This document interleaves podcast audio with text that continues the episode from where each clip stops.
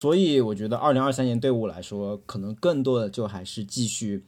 韬光养晦，然后做一些资本积累吧。毕竟最差的一年已经过去了，又会有很多机会在二零二三年诞生出来。然后哎，不要立这种 flag 哟！啊什啊，么什么最差的一年已经过去了，这种话哈，不要讲，好吧？呸 呸呸！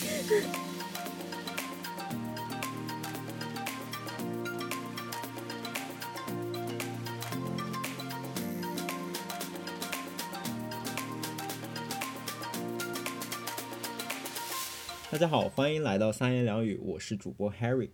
我是主播 Emma，这是三言两语二零二三年的第一期节目，我们！迟来的祝大家新年快乐。嗯，我们已经可以祝大家新春快乐啦！对啊，对，马上也要到农历新年了，也可以提前祝大家新春快乐。嗯哼，熟悉我们节目的老观众其实都知道，我们节目传统是每年年底会有一个对过去一年的总结，对吧？然后开年的时候呢，也会对有一个对新年的计划和展望。对，但是呢，众所周知，由于过去这一年实在是 过于的不堪回首，所以 今天这期节目呢，就打算主要的对新的一年做展望，我们就不回头看了，好吧？嗯对，同意。嗯，但是呢，完全不回头看，似乎也有点不负责任，所以我们就打算在本期节目最开始暖场的五分钟，就是非常快速的回顾一下我们的二零二二年。嗯，蜻蜓点水般的复盘一下对，蜻蜓点水嗯一样。对，要不艾玛你先来。哦，那我觉得二零二二年我的学到的特别重要的一课吧，就是嗯学会嗯接受和拥抱生活的不确定性。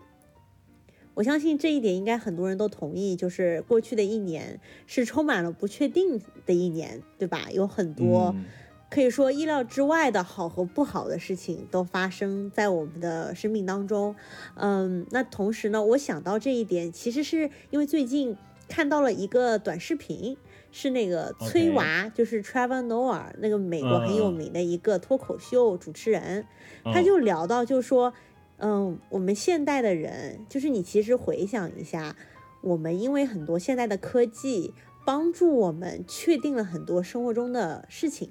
所以呢，我们就已经习惯于这种生活的确定性了。就举一个很简单的例子，比如说我们想知道未来三天的天气如何，我们可以打开手机的天气预报的 app，、我们就知道哦。接下来这一个星期，弯曲都是大雨，对吧？OK，但是呢，你想象它，就是大雨，哎，它就是大雨，对。但是呢，就是因为这种其实是现在的科技赋予了我们这种能力。但你回想一下，如果是在古代的时候，如果你预测了接下来这一个星期都是大雨，然后它真的就是大雨，那你是不是会被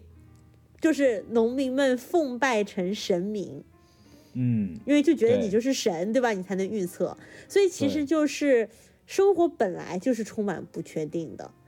只不过就是可能过去的非常多年，我们习惯于有很多辅助的工具，让它变得确定了。那我觉得现在就是二零二二年。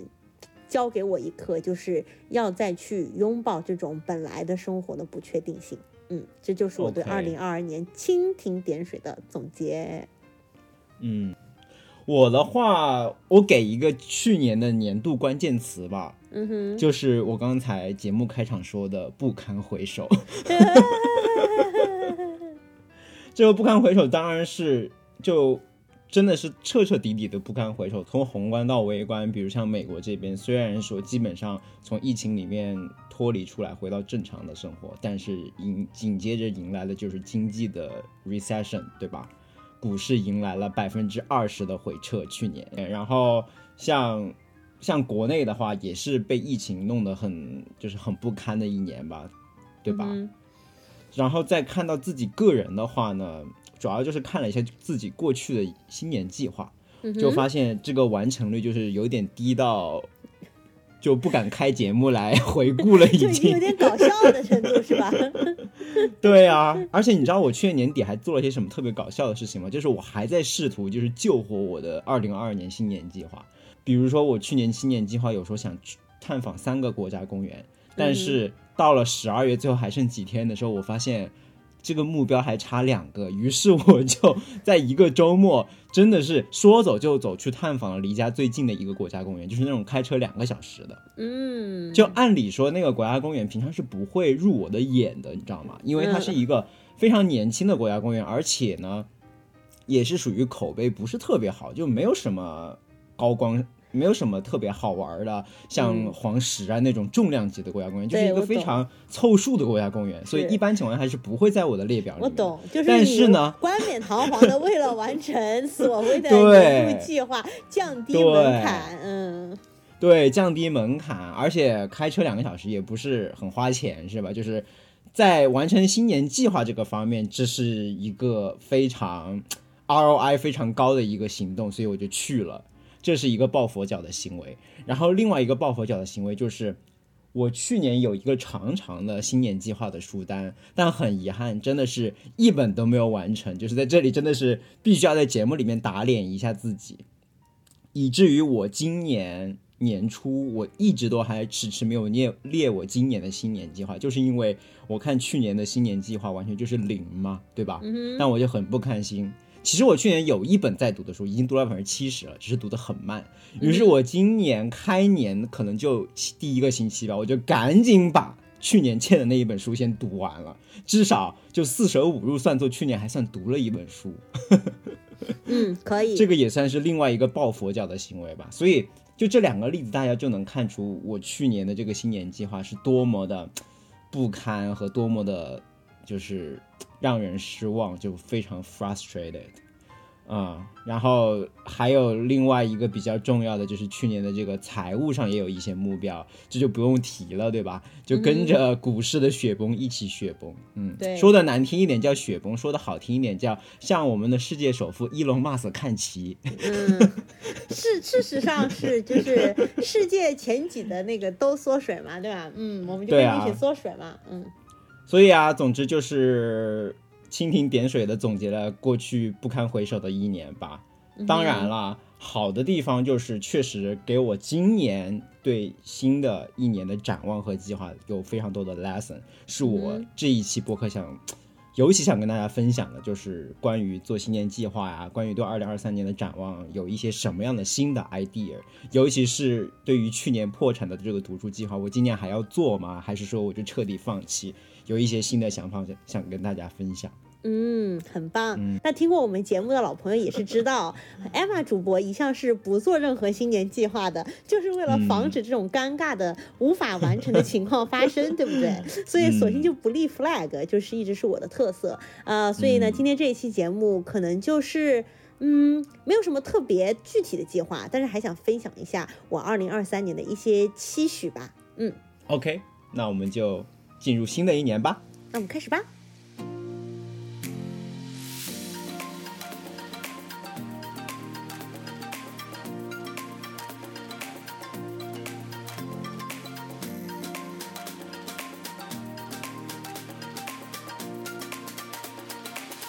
正好接着跟刚才艾玛说她不列新年计划这个事情，我就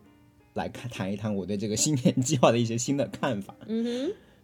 就今年开年的时候，其实我有想过，我是不是嗯应该又按照惯例再给自己列一个二零二三年的计划，对吧？对啊。但突然就有一种非常大的压力压在身上，我觉得这个压力多数是来自于去年这个计划的失败。就我就会想，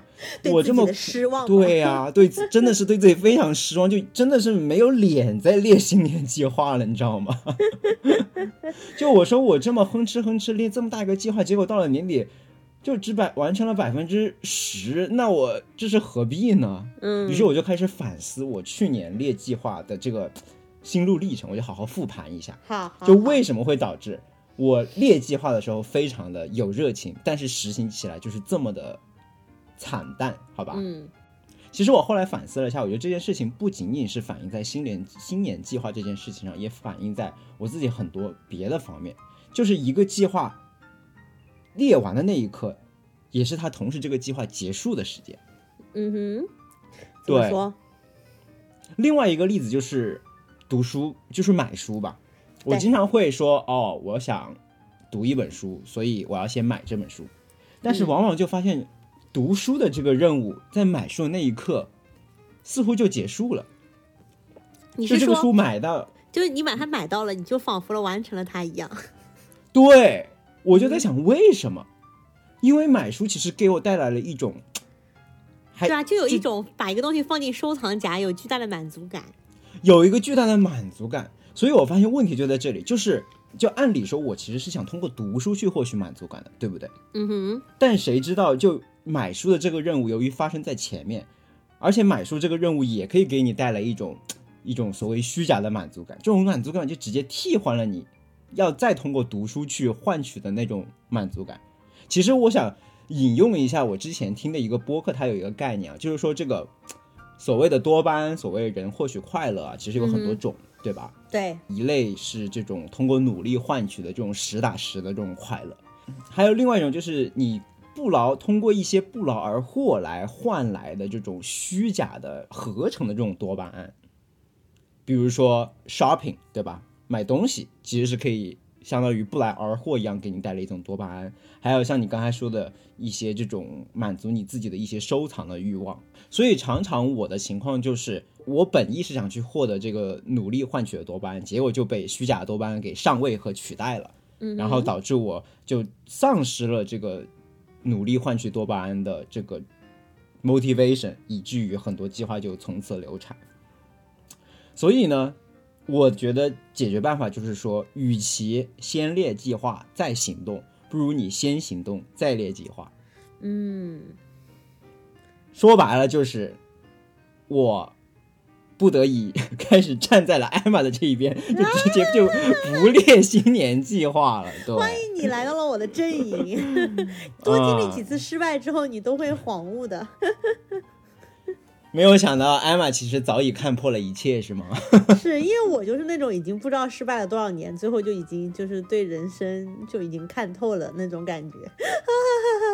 对啊，所以当然也不是说我反对列新年计划，或者说非常就是劝阻大家列新年计划。我反对的是通过列计划而换来的这种虚假的多巴胺和成就感。嗯，就如果你觉得列一个计划，尤其是在列一种非常庞大的计划的时候，它给你带来的成就感甚至是更加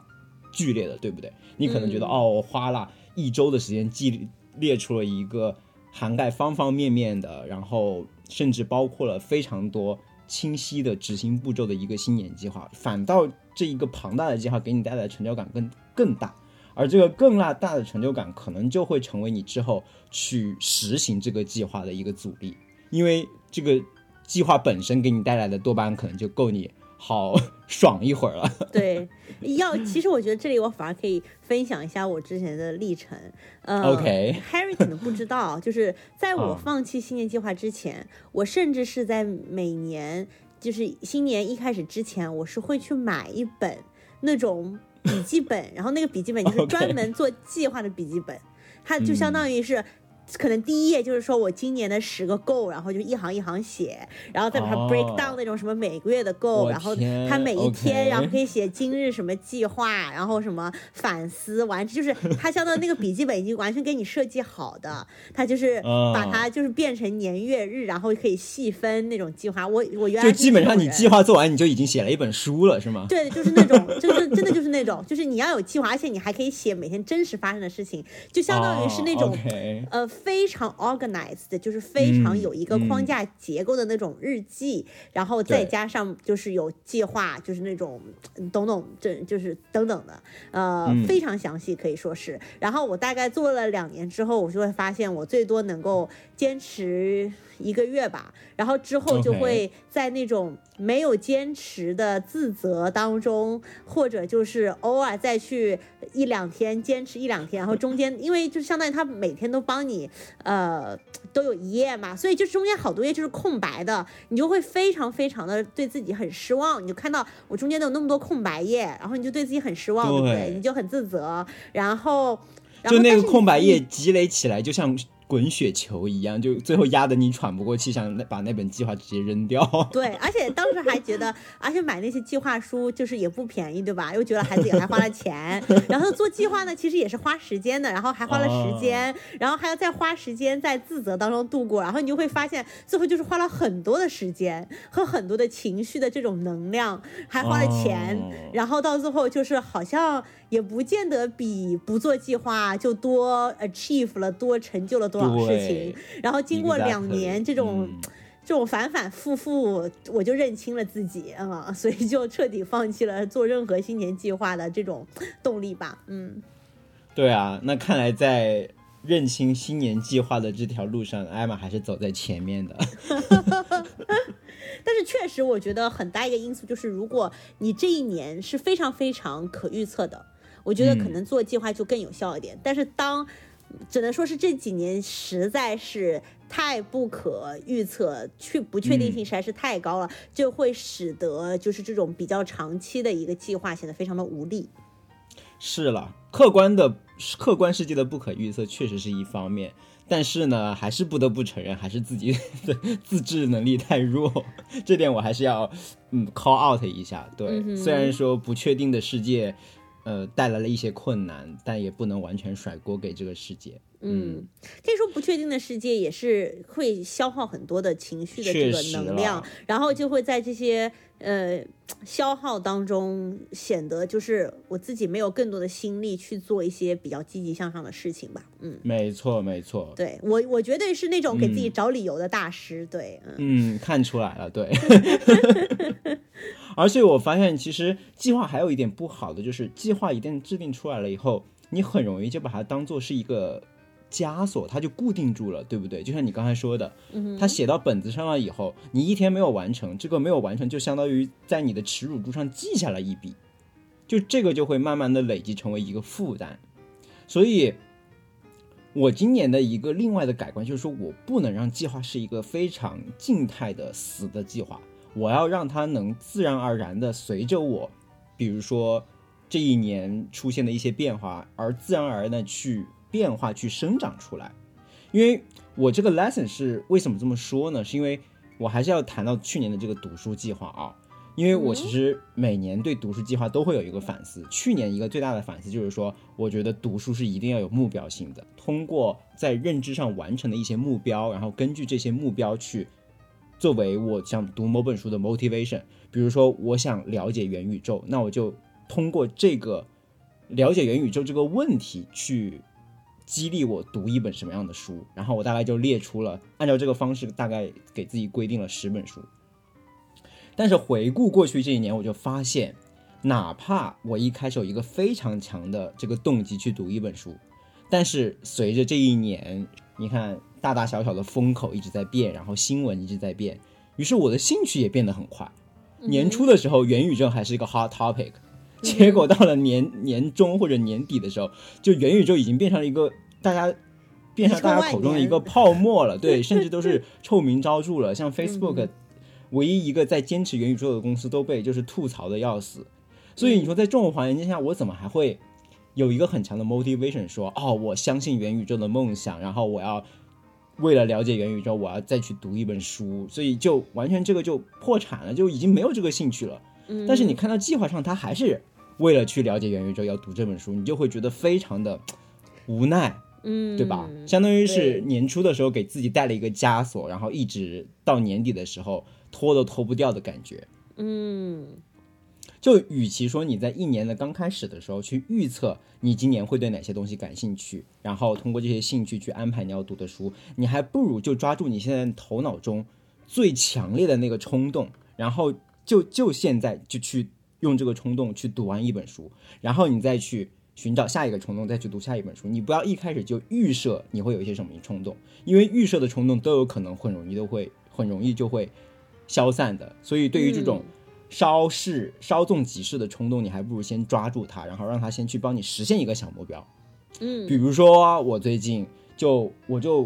for some reason 在听一个播客吧，然后听到有一个科幻作家叫做郝景芳，嗯哼，他之前也上过圆桌派，对吧？对，嗯他的那个小说《北京折叠》是获了雨果奖的。然后当时我就听这个播客，我就对郝景芳特别感兴趣，我就会嗯想，哦，他的那个《北京折叠》我还没有读过，我要不要先去读一下他的《北京折叠》，然后对这个人建立一些认识？嗯然后这个就是一个很强的 motivation，而且《北京折叠》也是一个非常短篇的小说，也很容易实现的一个小目标。于是我就当即我就抓住这个冲动，我就把《北京折叠》就两个晚上就看完了。嗯，这就相当于我在新年计划还没有出现的时候，我就已经先实现了一个我看书的一个小目标，对不对？嗯然后在这个小目标的驱动下，我可能可以再制定我下一步的计划，再去寻找我下一个冲动是什么。于是我就在想，北京折叠》是一本科幻嘛，然后我当时读了，觉得还蛮有意思的。我说，那我是不是再看一些类似的科幻作品？然后想到我们不是马上过春节要上那个《流浪地球二》嘛，然后我就说，哎，那我要不要把《流浪地球二》的小说，我可能之前看过，但是已经不太记得了，我就再去重温一遍。于是就制定了我抓住这个新的冲动，又制定了我下一个读书的目标。虽然这都不能算一本书了，它只是一篇短篇的这种小说，但是嗯多少也算是对我的阅读计划就已经开始在 move on 了。对对，所以就是嗯不停的用这种不是一潭死水，而是一个流动的对活水。嗯对，就是用这种先行动再计划的方式，不停的用一些已经实现的这种小的目标、小的成就感，去引导下一步计划的生长。这个可能嗯是我今年一个计新列列新年计划一个新的思路吧。所以这个新年计划不会在年初的时候就固定下来，它就是会随着，就是会随着今年一直生长下去，可能。大概在年中或者说年底的时候，可能就计划长成的时候，可能也是计划完成的时候。嗯，那听上去你新年的一个目标就是抓住一个小小的苗头，让它生发，让它成长。一定要在这个火苗没有熄灭的时候，把它做成燃料，供给给自己。嗯，很棒。嗯。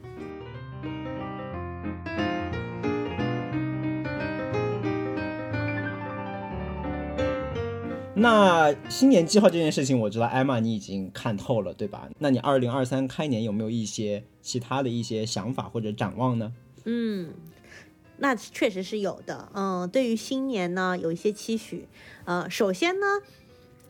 艾玛最近因为是身体抱恙的原因，对嗯职场有一些反思，包括也就是对 二零二三年的职场有一些期待吧。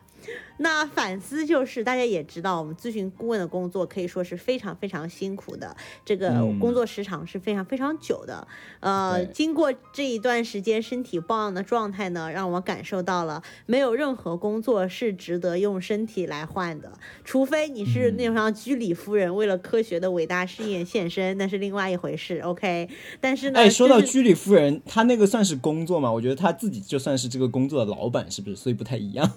对，就是他，他就他不是一个 job，对不对？他不能是啊一个。对对，肯定不是打工人，对，就是没有任何打工人的工作值得用身体来换，嗯，呃，是所以呢，这个就是可以说我对二零二二年的一个反思吧。那通过这件事情，我要怎么样在二零二三年可以更好的划水呢？对不对？我其实就是想要二零二三年。我希望能够工作更少的时长，可以工作的更嗯轻松一点，可以更好的就是引号的用法摸鱼划水，就是我二零二三年的一个对工作职场的一个期许。然后，所以我就在思考，就是我要怎么去更好的完成这个目标，而且其实说白是一个。还是一个挺大的目标，对不对？它不是一个小目标。说能够很好的摸鱼划水，还不影响自己的职业发展，其实是蛮难的一件事情。嗯、对，对，嗯其实蛮难的。然后我自己首先说，可以说还在思考这件事情，但是先给大家分享两个我现在的想法。嗯、第一个就是 work smart, not just hard。呃，嗯翻译成中文呢，就是说不要只是工作努力，但是要工作的聪明。一些，呃，什么意思呢？就是我根据可以说是工作以来我发现的一件事情，也是令我甚至是有些惊讶的吧。就是我发现，至少在我的工作、我的这个职场环境里面，嗯，工作非常勤奋努力，非常卷，呃，嗯他所受到的褒奖程度其实是不如工作的非常聪明巧妙，能够用更少的时间来呃产生同样的产出的。那关于这个更聪明、更巧妙完成工作，你可以举个例子吗？嗯，让大家对，其实就是说，嗯，我可以说是我的上司，我发现至少在我的工作评价当中，我发现他们其实不看重你工作了多久，你是不是最后一个走的，你是不是在每个人面前都非常非常的努力刻苦。虽然说在我的这个，比如说 performance，我的这个绩效考核当中，他们可能会提到某一个人工作很努力或者怎么怎么样，但是这个其实并不是考核的核心点，更核心的反而是。他能不能用更高的效率，用更短的时间完成一个工作？他能不能让自己的团队和自己都有一个非常好的 work-life balance？就是因为当你更有效率，你可以更短的时间完成工作的话，你可以让整个团队的这种工作体验会更好，会更轻松，会更有 sustainability，对吧？就是这样。所以我反而发现这一点是他们在考核当中更加核心所看重的点。而且说实话，我回想了一下，我们就是技术岗位的一些评价指标，好像也没有任何一条是跟你工作努力程度或者工作时长相关的。嗯，是。而且往往就是，比如说帮别人写那种升职的 feedback 的时候，当你如果已经都说他工作努力的话，那你真的是没有别的更好的优点来描述他了，知道吗？对，就是有这种感觉，就是对，嗯，但是就是我觉得初入职场的时候，我总是会有一种，就是下意识的认为。我要很努力，然后要，呃，对吧？就是显示出我是一个非常勤奋的人，这样子肯定可以给领导留下一个好印象，是吧？可以给团队留下一个好印象。但是事实上，最后发现就是也不见得，呃，大家会对大家会觉得你是一个很好的 team player，但是不见得就是说，哦，这个就是我们最 value 的一点。他们还是希望看到的更多的就是说，哦。你是不是有在做最重要的事情？你那件最重要的事情做得好不好？呃，有没有很好的利用这个八十二十的法则等等等等？呃，其实有的时候就是你把最重要的那个百分之二十做得很好，剩下的百分之八十，你可以花很多的时间去做到百分之九十五好和百分之九十好和百分之八十五好。其实对于呃考核其实没有那么重要，大家最看重的就是啊。你是不是在一个合理的时间把那个百分之二十最重要的事情做得很好？包括就是我相信，嗯，大家如果在团队里工作的话，就是你有你自己核心的这么一块业务，你有的时候可能也会去帮助别人做一些辅助性的东西，对不对？但是在考核的时候，其实大家最看重的，耶，也许这个同事或者那个同事一会儿叫你帮忙，一会儿让你去做一点这个事情那个事情，但其实真正到最后这些事情。不见得会反映在嗯大家对你的这个真正的印象或者评分当中，大家最看重的还是你自己核心的那个业务做的怎么样，是不是业务能力真的很突出，是那种公司觉得你有。一些不可或缺的这种技能啊，或者能力啊，或者知识，尤其是在这种裁员的环境当中，对不对？嗯，然后其他辅助性的那种，嗯啊，我可能呃帮助搞这个活动啊，或者是帮那个同事写了一个什么东西啊啊，大家可能看在眼里会说，哦，你是一个 great team member，但是他是不是在裁员的时候会成为决定性的因素呢？那肯定不是的。对，嗯，对，所以这些东西那件事情也会花时间，也会花你的精力，对不对？但是呢，它其实不是有特别实质性的效果。对，这些东西绝对是锦上添花的，但是用专业专业术语说的，他们不是 business critical 的东西，对吧？对，嗯哼。公司毕竟说到底还是关心 business，关注一些 revenue 的成果，关注 outcome，对吧？对的。嗯，所以呢，这个是我的第一感触，就是说，接下来的二零二三年，我希望我能够更多的 work smart，not just hard，嗯，最好就是不用 hard，是吧？然后就就可以，嗯。然后第二点感触呢，其实也是最近听到了两个故事吧，然后让我对。职业的长期主义，嗯，这个方面有了更多的思考。就是我们可能在年轻的这几年工作很拼命、很努力，然后，嗯，甚至可能身体出现了一些问题，嗯，但是其实我觉得，就是我没有仔细的去思考，对于我整个职业生涯来讲，现代人的职业生涯其实是很长很长的。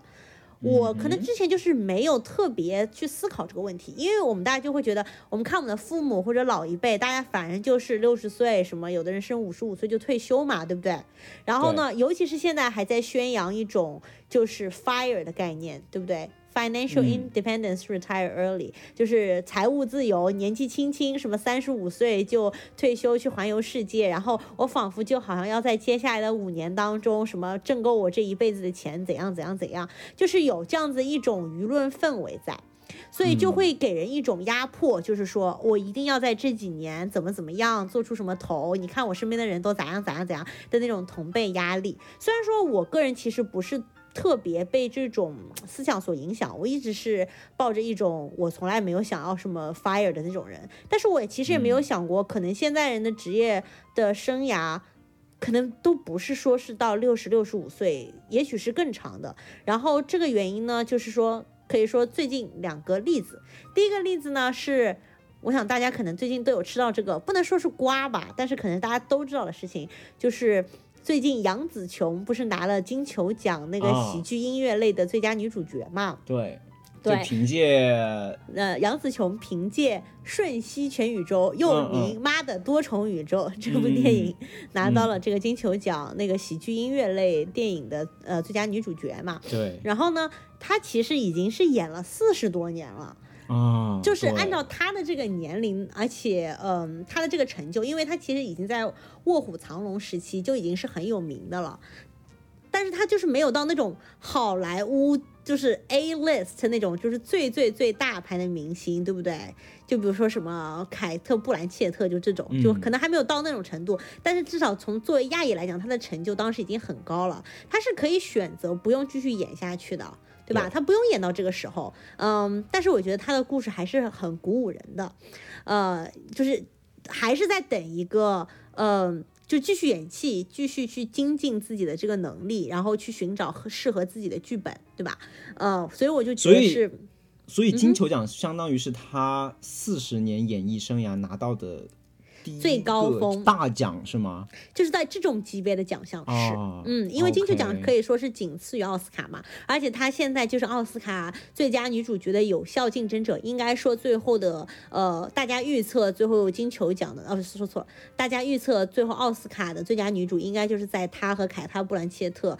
两个人之间产生，因为凯特·布兰切特她演了一个那个音乐家的那个叫《Tar》那个电影，然后她其实是拿了金球奖剧情类电影的最佳女主角。哦，嗯，所以说，嗯，而且他们俩其实年纪都比较大了，所以我觉得说是非常鼓舞人的一件事情。那我能在这里预测一般吗？那就是杨紫琼啊，奥斯卡今年。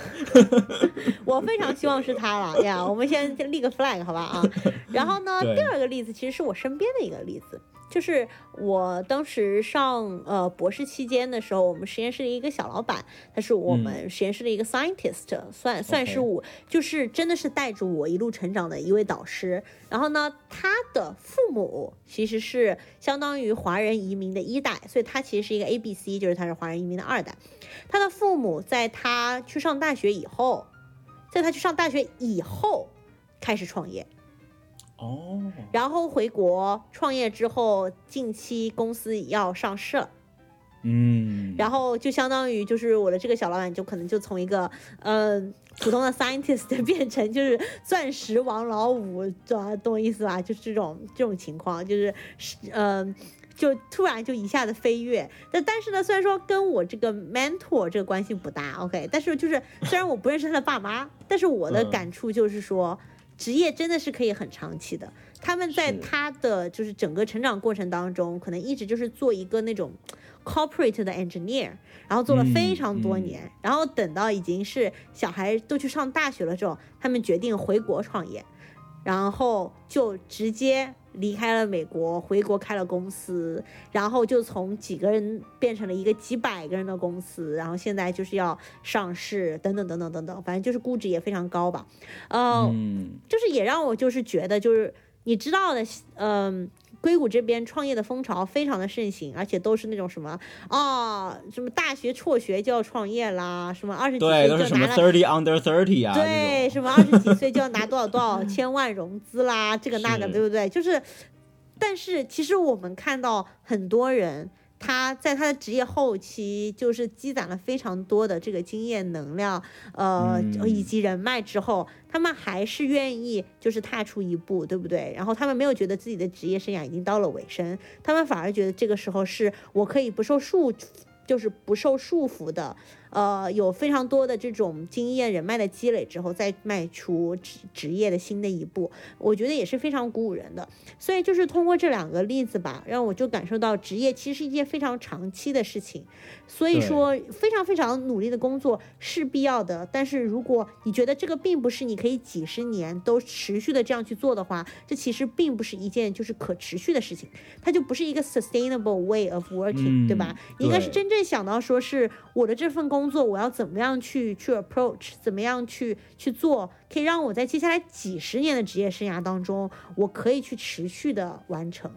嗯，是我二零二三年希望发生的一个转变吧。嗯我非常喜欢你这个长期主义的观点。我觉得像你刚才举的两个例子，都算是职业发展里面一些很容易被媒体啊、被我们的关注所忽略的沉默的大多数，打引号的大多数啊。因为我觉得这个大多数更多的是相对于那些新闻上我们看到的一夜成名啊、一夜暴富的那些例子，嗯，是不是？比如说 FTX 的创始人啦，这种 对啊，因为这种东西抓眼球嘛，对吧？对，反倒是这些坚持长期主义，然后一直在他们自己的工作上勤勤恳恳的耕耘，然后一年积累一点，最后通过量变达成了质变，这种例子其实我觉得应该是不少的。而且我觉得，像你刚才说，不管是杨紫琼还是你那个 scientist 的父母，我觉得他们这个成功的 key 在于他们一直在坚持，他们并没有说躺平，对吧？他们只是说我每年就是在之前比之前一年更好一点，就有点像长期投资的复利的效应。嗯我觉得他们就是利，就是保证自己一直在利滚利，然后让时间发挥了它的魔法。对，而且我觉得，就就真的你你刚才这个观点就给我很多 echo，所以我还想再多补充两句。那当然可以。刚才说到这个复利的比喻嘛，但是我觉得和投资还有一点不太一样的，就是你在职业发展过程中，如果你坚持长期主义的话，你不用担心你在某一刻突然断掉了，或者说你可能休息了一两年，我觉得你不需要去担心。嗯哼，因为有的人会说，呃，这个股市里面钱这个长期定投，就是在于你要不停的去坚持，你千万不能断，对不对？嗯但是我觉得放在工作发展上，其实偶尔断一下也是完全没有问题的。嗯，为什么呢？就像之前我也举过那个例子，就是说人生的五个球那个比喻嘛，它就中间就是说五个球里面，唯独工作这个球它是橡皮做的，你一旦扔了下去以后，它也会很快的弹起来，因为工作这个东西它就是靠经验、靠你的认知、你的积累。这种东西是不会因为你休息了一年就没有的，对吧？对只要、嗯而且可能这个休息一年，你还通过读书啊、了解市场啊、思考啊，可能会有一个更好的一个认知的提升。嗯所以，如果你能坚持长期主义的话，你就可以更加放心的说，OK，该 take break 的时候就去 take 一个 break，哪怕是一个一年两年的 gap，我觉得也是无所谓的，就不需要那么着急。所以我觉得这个跟投资的长期主义是一个不太一样的点，也是让大家能更加放宽心的去做好自己的积累吧，然后做好这个时间的安排。是的，所以 Emma 主播现在就非常 chill 的在 take、嗯呃 medical leave 的 break。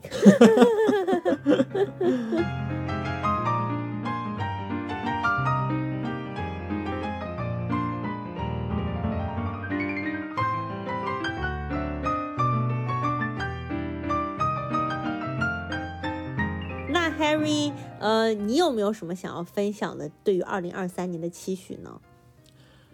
我对二零二三年的展望其实跟你还蛮重合的，也是关于哦职业上有一些新的思考。这些思考主要是来自于去年年底嘛，经历了这个大的裁员。嗯我是想从另外一个解读说，你其实工作特别努力，或者说加班特别认真，其实不一定能 move move the needle as you think。对，那是肯定的啊。我们就是工作两倍的量，也不可能说就是对于公司的业绩能有什么实质性性的影响嘛，对吧？对，但是对于就是年轻朋友嘛，尤其是三十岁以前的朋友，他其实我觉得大家都是对工作充满热情的，而且都是希望说我努力工作，然后卖命给公司，希望能带动公司业绩的上涨。我觉得这个故事在经济好的时候似乎是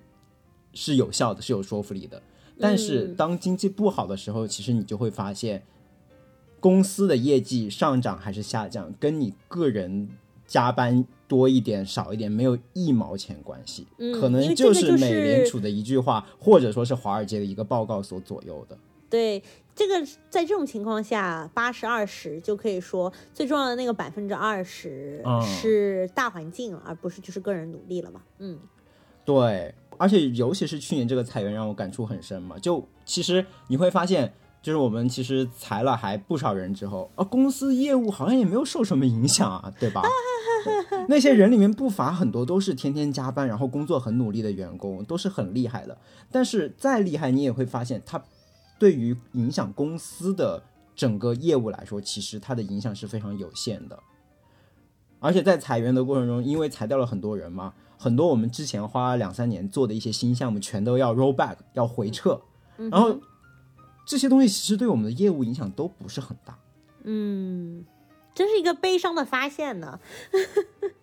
比如说我最近看的另外一个短视频，我觉得也很好的印证了这个观点。他当然他这个短视频是一个老互联网人啊，在讲一些什么互联网后厨的故事。然后呢，他有一个短视频标题非常吓人，就说。程序员其实是互联网企业伪装自己是高科技的道具。就他说，现在这些互联网企业为什么会，他们到底是不是高科技？他们为什么要招那么多背景很好的啊，九八五、二幺幺的程序员？他他说，其实互联网并不是那么的高科技。他他的观点呢，就是说，互联网其实就是。它确实是有一个很好的 business model，然后利润率很高，然后盈利也很高。然后为了支撑它的股价能进一步往上走呢，它需要让华尔街知道说我是一个高科技的企业，我是有投资的故事的，我是有值得你投资的点的。那怎么样证明我是个高科技企业呢？那我就要招高科技人才，招高学历人才，是不是？如果你看到我这里全都是为我工作的都是九八五二幺幺拿着年薪这么高的人，你难道会质疑我是一个高科技企业吗？于是就把这个故事，就是说先有盈利，然后要去卖这个故事，然后需要把程序员作为这个故事的道具招进来。嗯，但其实当真正的危机到来的时候，你把这些道具不要的话，其实也不太影响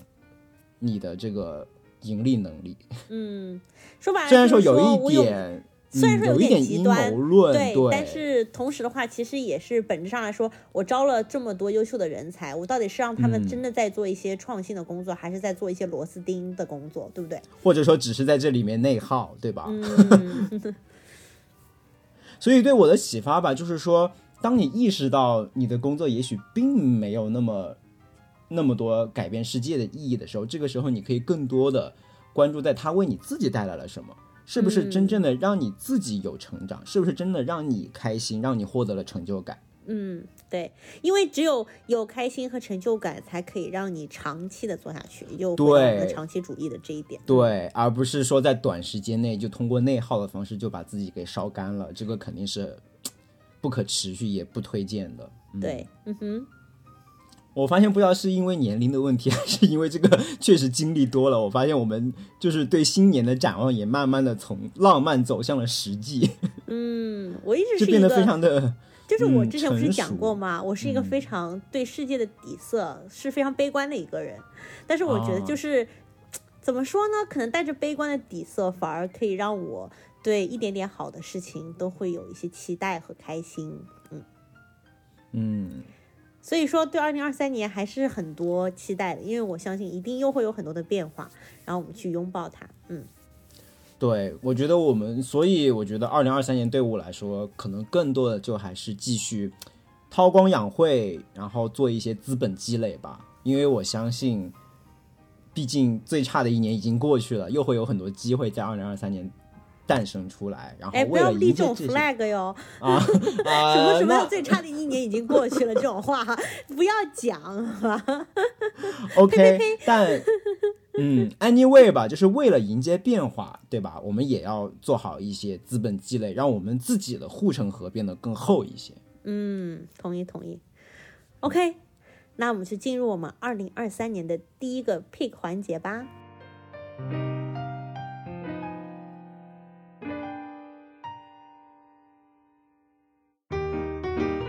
OK，picks，、要不我先来，好，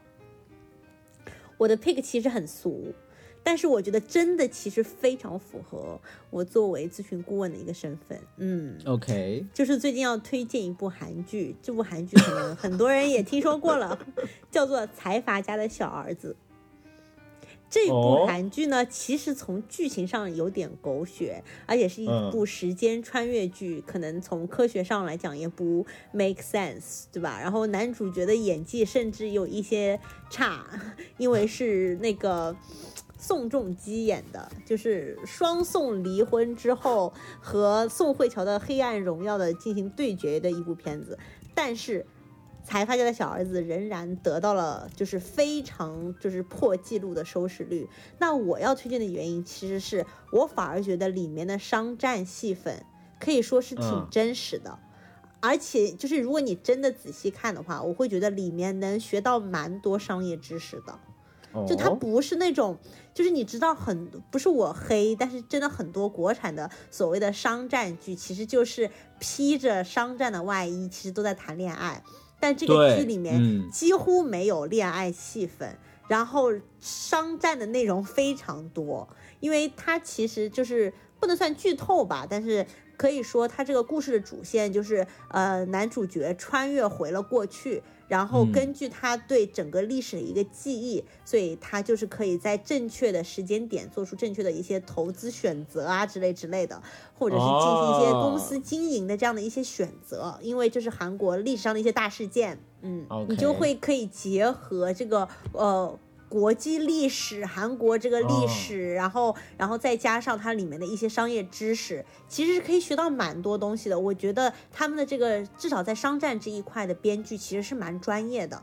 我甚至嗯看到就是在、呃小红书上有些人评论说，就是什么爸爸跟着自己一起看啊，爸爸是就是那种什么企业家啊，就一边对就跟一边跟我解释啊，然后一边看什么这这，就是我其实觉得是挺不错的。里面有一些就是那种收购的一些情节，我还要那种想一下他到底是怎么操作的，我才觉得哦这一招这个棋很厉害啊什么之类。所以我就觉得其实是大家抛开它的这种穿越的这个外衣，嗯如果是仔细去看它这个商业的部分的话，其实是一部非常好的可以学习的一部剧。嗯，就真的是懂商业的编剧写出来的剧本，对，是，然后经得起推敲，嗯经得起推敲的商业剧，我觉得是这样的。OK，、嗯，那对商业感兴趣的同学呢，可以通过这一部剧来做一些是吧商业知识的原始积累了。嗯，是的，是的。那 Harry，你的 pick 呢？我的 pick 就跟我今年新的这个读书计划的实行方式有关，嗯因为我不是说很多书就在他买到的一刻就结束了生命吗？对吗？对，所以解决的办法就是不要买书，而是借书。嗯我的 pick 呢，嗯就是一个借书的 APP，哦，是一个国外的 APP，叫做 Libby。这个 APP 其实就是一个虚拟的图书馆，就你只要在当地有一个图书馆的借阅证，你就可以在这个 APP 上面去借它的这个图书馆的电子资源，尤其是电子书啊什么之类的。那它不就是一个电子图书证，但是可以用作好多个不同的图书馆吗？对，是的，其实我觉得它就是打通了这个图书馆的电子资源系统吧，然后做了一个很好用的 APP 给你。嗯，对不错不错。所以我最近就是，比如说我一旦有一个什么冲动想看一本书，我就立马去借这本书。因为虽然它是电子资源，但它也不是无限量的给你了，可能由于一些商业的目的是吧？要不然那还谁嗯还去买书呢？就哪怕是同样一本书，它的电子资源也是有限的，比如说它就只有十个 copy，所以嗯很多书你并不一定能第一时间 get 到，他可能会告诉你你要等个六周啊、八周啊才能到你的手上。就真的有一种仿佛是在图书馆借一本书的那种感觉。没错，没错，我所以我觉得这个 A P P 就可以帮我改掉说买了书然后不读的这个坏习惯，反倒我现在会变成我在 Libby 上先借了一本书，然后如果这本书读完了觉得好，我再去买它，然后作为一个收藏的目的，可能就嗯倒过来了。对对，是的，就先读了再说。嗯，对，很棒。虽然这个 Libby 可能是是国外这边使用，或者可能只能在美国使用。但是，嗯，我猜想国内是不是也有类似的 APP？如果我们的听众里面有知道类似的这种 APP 的话，也欢迎在评论区里面告诉大家。嗯，欢迎给我们留言。我觉得应该国内，我我觉得国内图书馆的这种系统应该不会比国外做的差吧，只是不确定国内，我觉得应该是也可以借到电子书的，因为现在电子书毕竟已经成为